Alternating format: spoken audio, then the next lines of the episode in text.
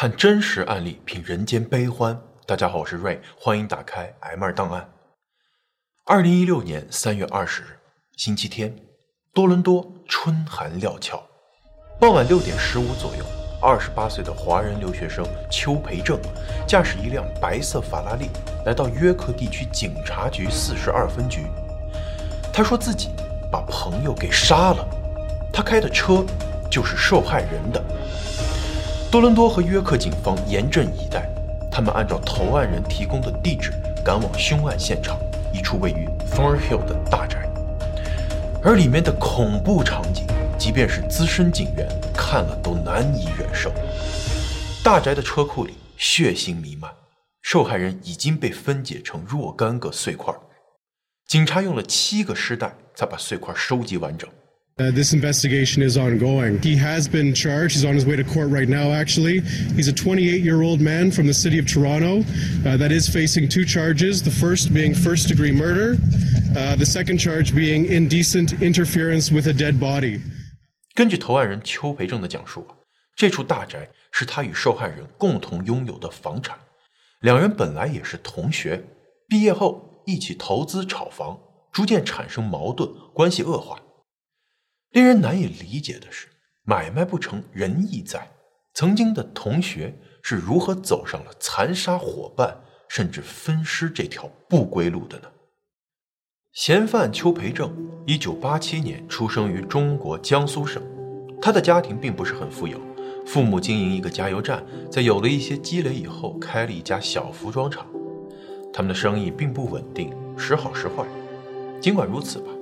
二零零八年，他们还是咬咬牙把孩子送到加拿大留学，这是他们的独子。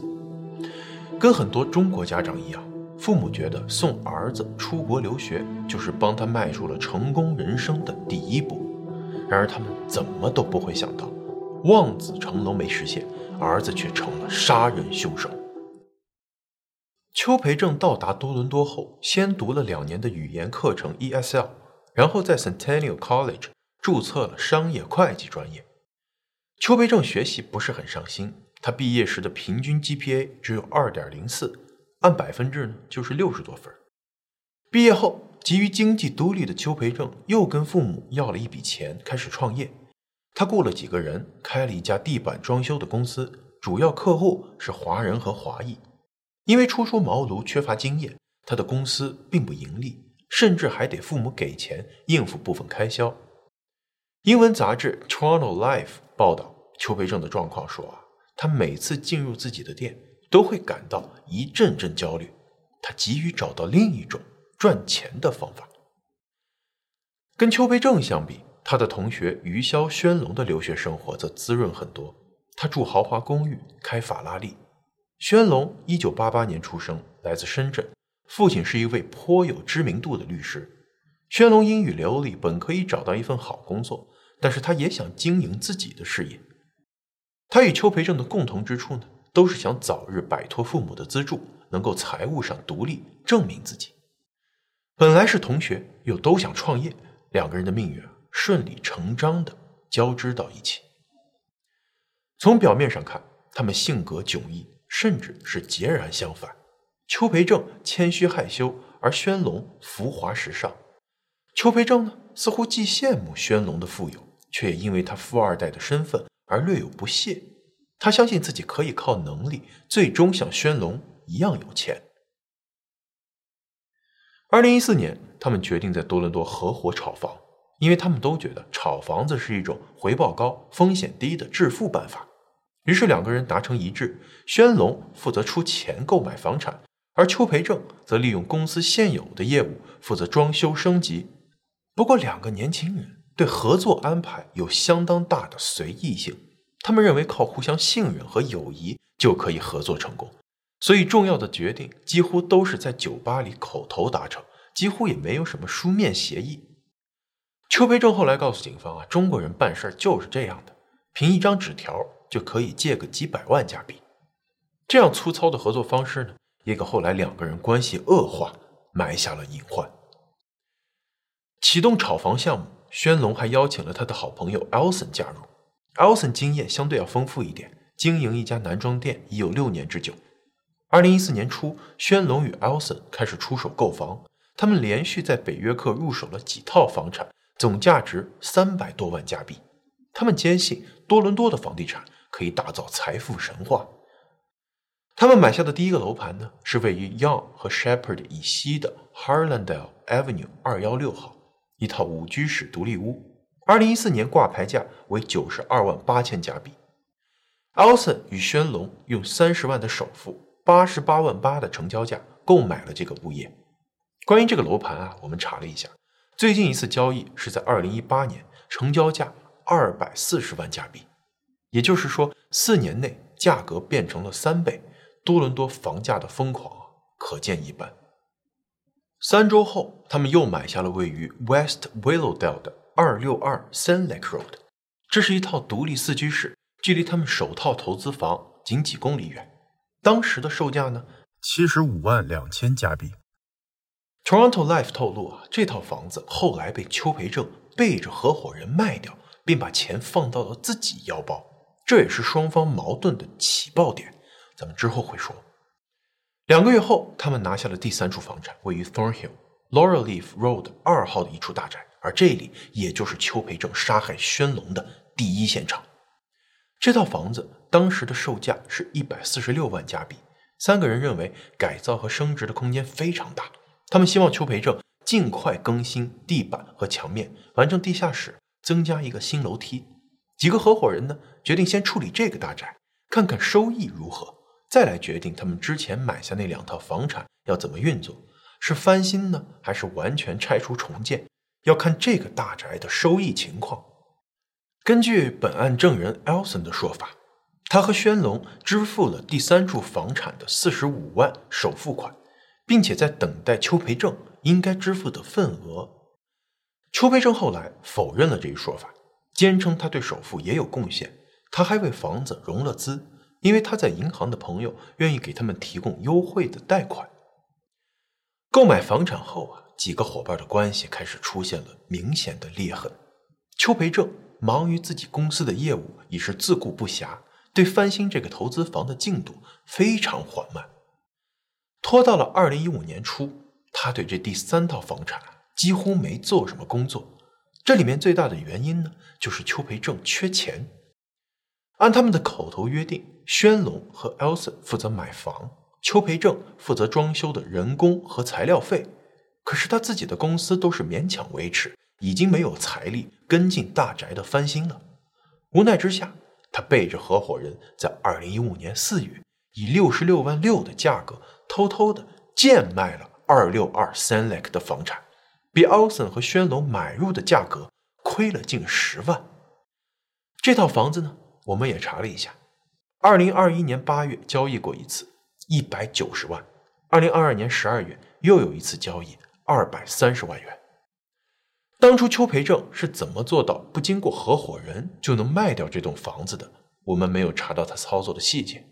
当轩龙和 Elson 发现三人合伙的第二套投资房竟然被邱培正赔钱卖了，简直是火冒三丈。他们立马找来了邱培正兴师问罪。邱培正则一副死猪不怕开水烫的态度。不过他承诺，他将会用出售第三套房赚的钱来补偿他们。这个时候啊。轩龙和 Elson 已经不再相信邱培正了，他们不知道这个人还会干出什么让人意想不到的事情来。第三套房六卧六卫浴三车库，相当豪华，地段和街区也非常完美。如果能按计划翻新完成的话，利润一定非常可观。Elson 后来说啊，每当他们问邱培正工程进度，他就是拖拖拖，每次去现场呢。见到的都是他什么也没做。轩龙和 Elson 此时已是进退两难。如果赶走邱培正，那他欠的钱就很难要回来了。他们手头也没有文件可以追究他的责任。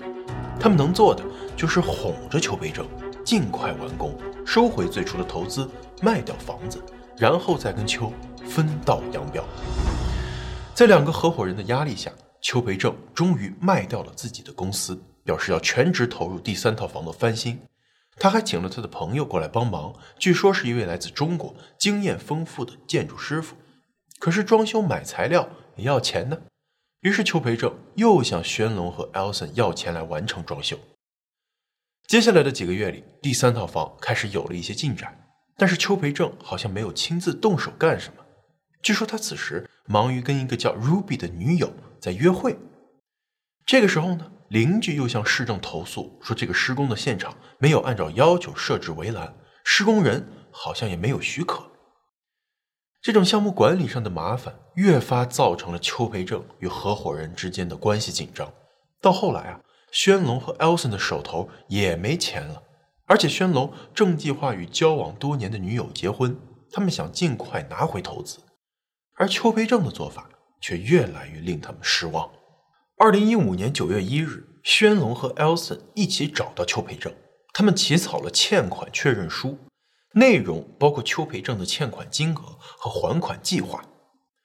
按他们统计啊，邱培正总共欠了宣龙一百三十万加币，这些欠款呢要分期偿还，第一笔十万要在二零一六年一月十五日支付，之后按照计划分期付款，最后一笔六十万要在十月份付清。邱。欠 Elson 的数额呢是二十六万，一共欠了两人一百六十万。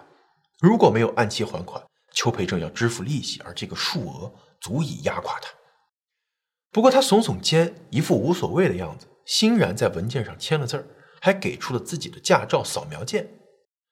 Elson 后来说啊，这回有了自举，心里多少有了点底儿。无论怎么拖工期，这回邱培正没法赖账了吧？可是他们却小看了邱培正赖。与恶的实力。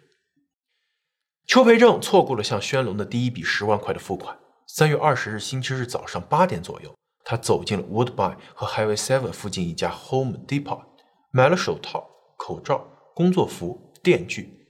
他把东西装进女友的宝马车，然后开往了第三套房。这栋房屋的监控录下了邱培正带着工具进入房间的影像。然而九点十九分，监控被关闭，随后。就再也没有拍到任何画面。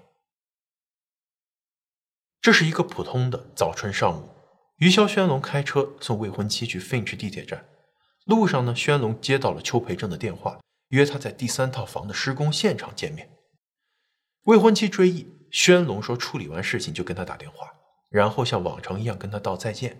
没想到这就是两个人的永别，他再也收不到轩龙的电话，两个人也永远无法再见。轩龙到达之后呢，两个人的真实对话我们已经无从知晓，只能通过邱培正的讲述来再现当时的情形。邱培正说，轩龙一到，两个人就开始为钱争吵起来。轩龙威胁说要利用自己在中国的社会关系，伤害邱培正的家人，杀死他们或者砍掉他们的四肢。在邱培正的描述中，他的行为是被迫保护自己和家人免受富人的欺凌。邱培正还说啊，盛怒中他注意到一把锤子，顺手抓起它并抡起来。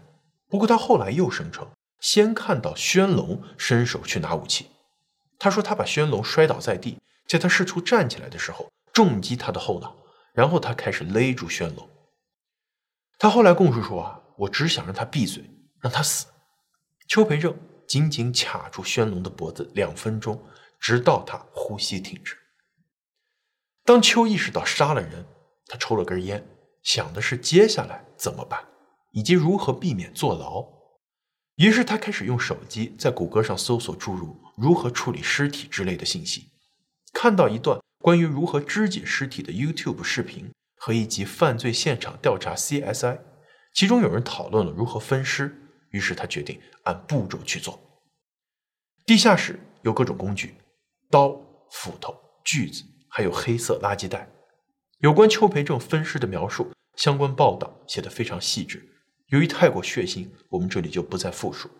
不过呢，这长达几个小时的过程，却能够充分显示出邱培正的残忍，并且极具耐心。